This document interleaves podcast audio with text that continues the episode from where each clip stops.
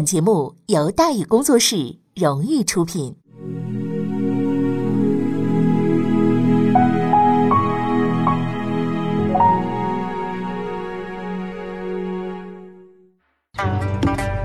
说书唱戏劝人方，三条大道走中央，善恶到头终有报，人间正道是沧桑。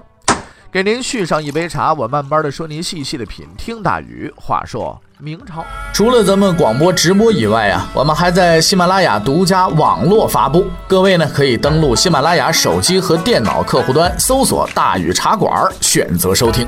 上期节目咱们说到哪儿啊？咱们说到兵不厌诈，女真人连下数城，气势汹汹，萨尔浒战斗打响。在成功干掉一头牛以及写信示威之后，四路大军正式出征，史称萨尔浒之战。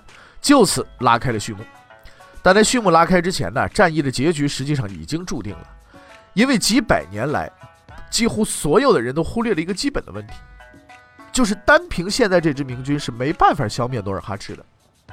努尔哈赤的军队虽然只有六万人，但是却是身经百战、极其精锐的六万人，而且是以骑兵为主。明军不一样，十二万人，数量很多，但是来自五湖四海，那真叫一东拼西凑。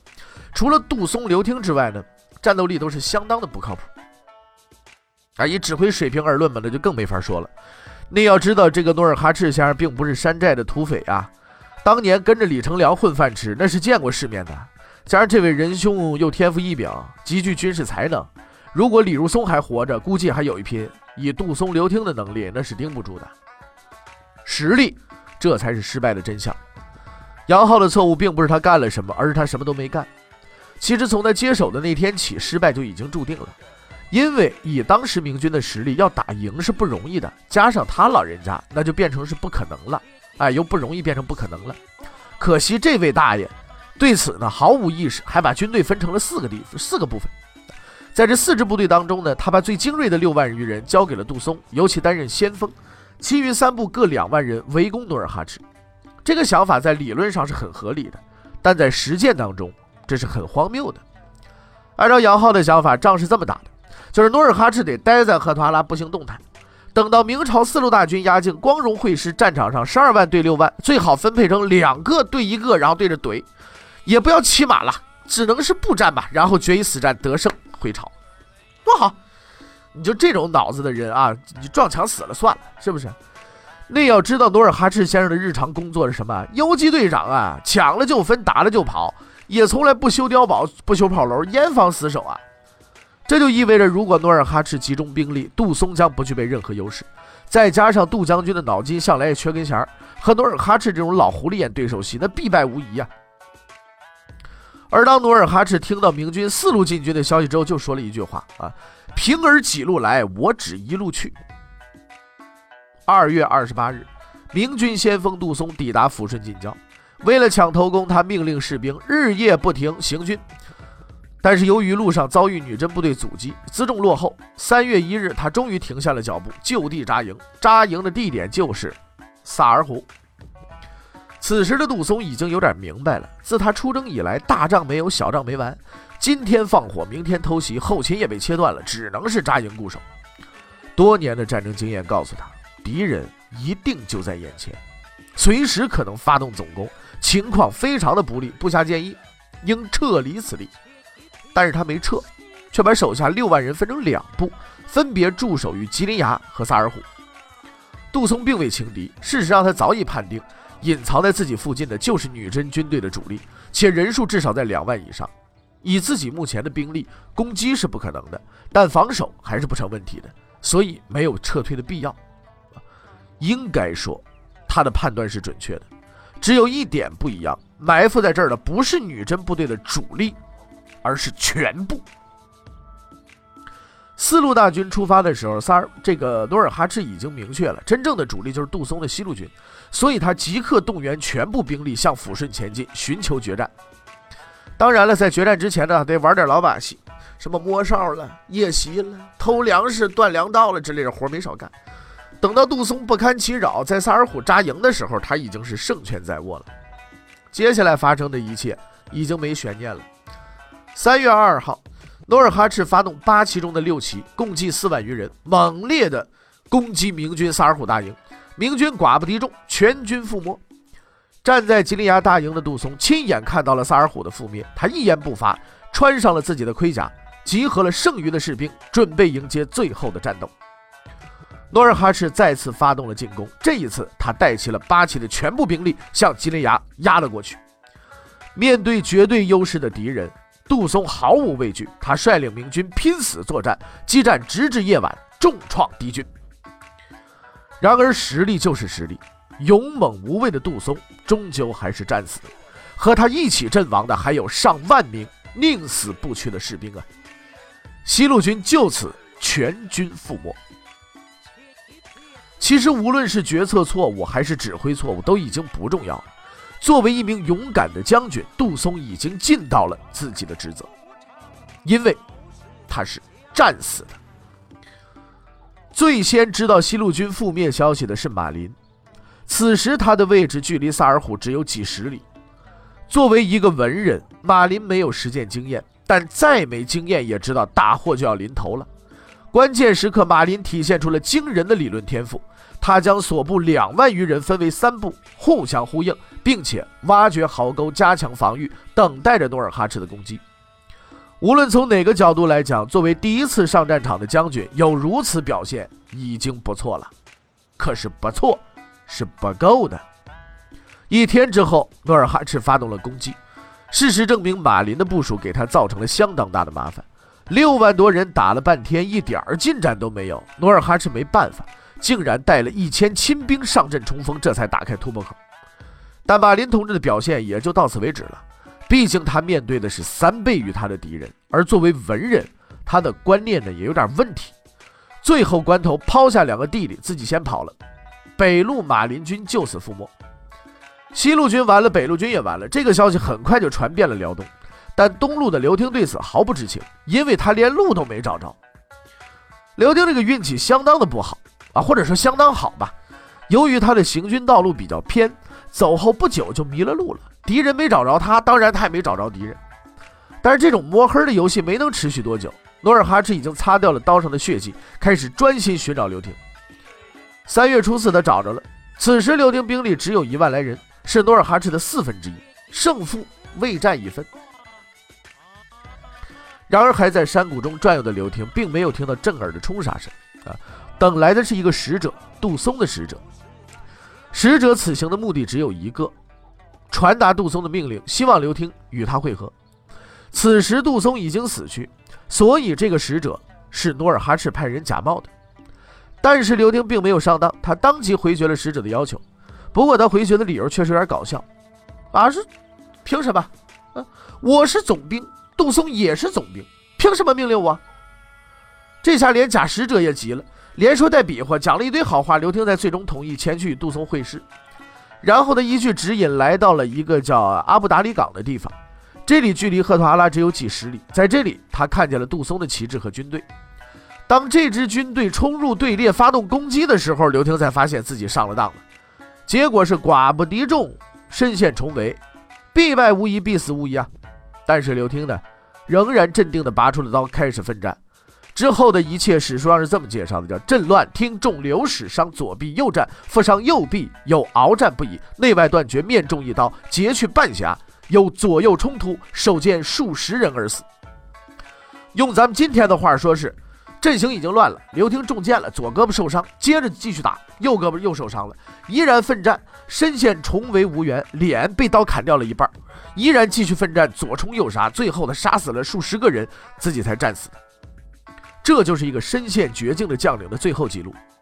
这是一段毫无感情、也无对话的文字，但在冷酷的文字背后，我们听到刘廷最后的遗言和呼喊，那就是宁战而死，是绝不投降啊！刘廷战死，东路军覆灭，现在也就剩下南路军了。南路军的指挥官是李如柏，因为他的部队速度太慢了，走了几天才到达预定地点。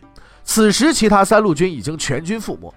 于是，在坐等一天之后呢，终于率领南路军光荣回朝。除了因为跑得过快，自相践踏死了点人以外，毫发无伤。就军事才能而言，他是四个人里边最差的一个。但他的运气却是最好的一个，竟然能够全身而退。或许这一切并不是因为运气吧，因为许多人都依稀记得他是李成梁的儿子，而且他还曾经娶过一个女子，可这位女子偏偏就是努尔哈赤的弟弟舒尔哈齐的女儿。反正不管运气太好还是太早知道，反正他是回来了。但在战争，尤其是战败中，活下来的人就是可耻的。李如柏终究还是付出了代价。回来之后，他受到了言官的一致弹劾。而对于这样一个独自逃跑的人，所有的人态度都是一致的，就是鄙视。偷生的李成梁终于受不了了，他最后呢，在面对众人的这种啊生不如死的这种环境当中，众人的唾骂声声当中。他选择了自尽，结束了自己的生命。萨尔浒大战就此结束。此战明军大败，死伤将领共计三百一十余人，士兵死伤四万五千八百七十余人，财物损失不计其数。消息传回京城，万历怒了。啊，我们说过，万历先生不是不管事儿，是不管小事儿。打了这么个大烂仗，这玩意儿太窝囊了。觉着窝囊了，那自然要找人算账。那几路总兵都死光了，那找谁？当然找杨浩了。杨浩倒是相当镇定，毕竟他这关系搞得好嘛。自打他回来以后呢，言官的弹劾也不绝于耳。但是有老上级兼同党啊，这个方从哲保着，他也不怎么慌。可是这件事儿啊，实在是太大了。皇帝下旨追查，言官拼命追打，特别是一个叫杨鹤的御史，三天两头上书，摆明了就是玩命的架势。那边努尔哈赤相当配合，又攻陷了铁岭。这几棍子抡下来，实在是扛不住了。不久之后，杨浩被逮捕，投入诏狱，经审讯判处死刑。数年后被斩了首了。责任追究完了，但就在追究责任的时候，努尔哈赤也没歇着，还趁势攻下了全国比较大的城市铁岭。呃，至此呢，辽东北部全部被努尔哈赤占领，明朝在辽东的根据地就剩下了沈阳和辽阳了。看上去啊，局势十分的危急，但是事实上呢，不是十分危急，是万分危急。萨尔浒之战之后，明军陷入了彻底的混乱，许多地方不见敌人，听到风声就跑，老百姓跑，当兵的跑得更快，个别缺德的骑兵为了不打仗，竟然主动把马给饿死了。而由于指挥系统被彻底打乱，朝廷的军饷几个月都没法发放，粮食也没有，对努尔哈赤而言，这已经是唾手可得了。这个这块破地方。但他终究是没得到，因为接替杨浩的人已经到任了。他的名字叫做熊廷弼。熊廷弼是个不讨人喜欢的家伙。熊廷弼字飞白，江夏人，就是今天湖北武汉人。自小啊，聪明好学，乡试考中第一，三十岁就成了进士，当了御史。可是此人脾气太坏，坏到见谁和谁过不去，坏到当了二十年的御史都没升官。他还有个嗜好，就是骂人，而且呢，骂人骂的极其的难听。后来连他督察院的同事都受不了了，压根儿不搭理他，基本上算是人见人厌，就这么个人。但如果没有这个人见人厌的家伙，相信明朝差不多在万历的时候，也就差不多收摊儿就完了，就收休息了就得了。万历四十七年，萨尔浒大战之后，在一片混乱之中，新任经略熊廷弼带着几个随从进入了辽东。他从京城出发的时候，开元还没有实现。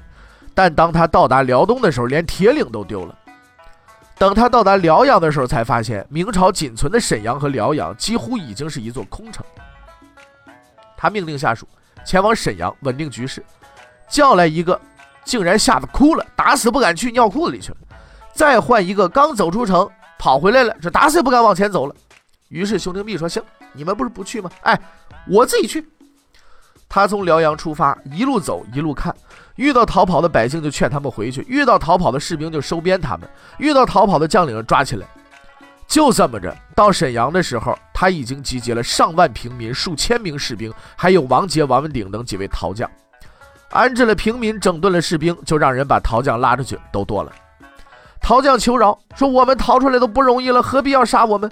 熊廷弼说了，呵呵，如果不杀你们，怎么对得起那些没有逃跑的人呢？然后他去见了。李如珍，李如珍是铁岭的守将，但是呢，后金军进攻的时候啊，他却一直呢，呃，没有在这个铁岭，一直待在了沈阳。不但一直待在沈阳，铁岭被敌军攻击的时候，他连救兵都不派，坐视铁岭失守，让人十分费解。也不知道是反应迟钝，还是另有密谋。熊廷弼啊，倒不打算研究这问题，他只是找来这位仁兄，告诉他：“你给我滚！”啊。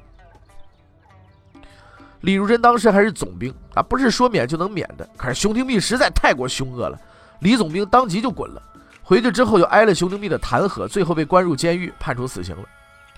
至此，一代名将李成梁的光荣世家彻底完结。除李如松之外，都没啥好下场。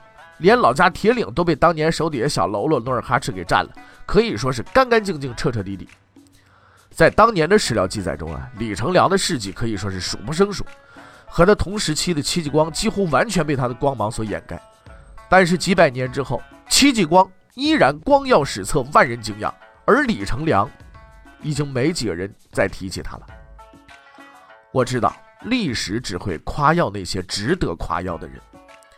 当所有人都认为熊廷弼的行动已经告一段落的时候，他却又说了一句话：“说我要去抚顺。”大伙一听，怎么着？去抚顺？这熊廷弼疯了吧？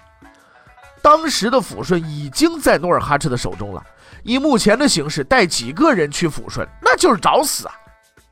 但是熊廷弼说了：“说努尔哈赤认定我不敢去，所以我现在去反而是最安全的。”说是说，敢不敢去那是另外一回事。熊廷弼去了，大家战战兢兢去，他却毫不惊慌，悠哉悠哉转了一圈。当所有人都惊胆战心惊的时候，他又下了个让人抓狂的命令：来呀，给我吹号角！随行的人都快疯了啊！这就好比是孤身闯进山贼的山寨，在大喊抓贼，偷偷摸摸的来，你还大声喧哗，你干嘛你？万一人真冲着你怎么办呢？但是命令必须得执行啊！人来了，号角也吹了，后金军一动不动，熊廷弼大摇大摆回了家。几天之后，努尔哈赤得知了事情的真相，非但不恼火发动进攻，反而派人堵住了抚顺进出的关口，严令死守，不得随意出击。努尔哈赤之所以表现得如此的低调，是因为他和头号汉奸李永芳的一次对话。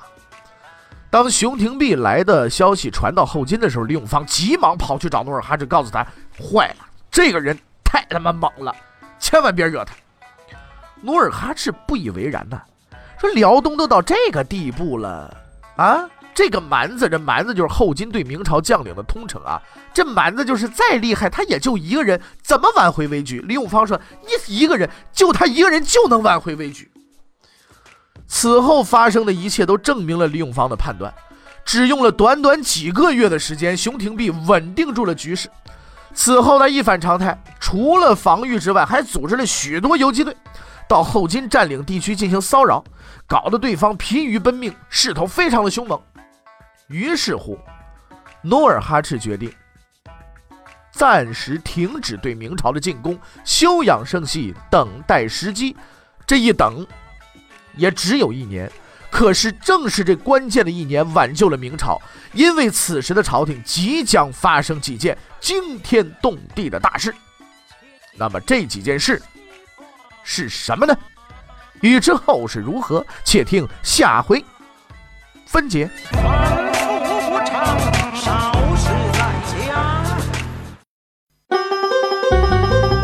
各位，你想跟大禹交流吗？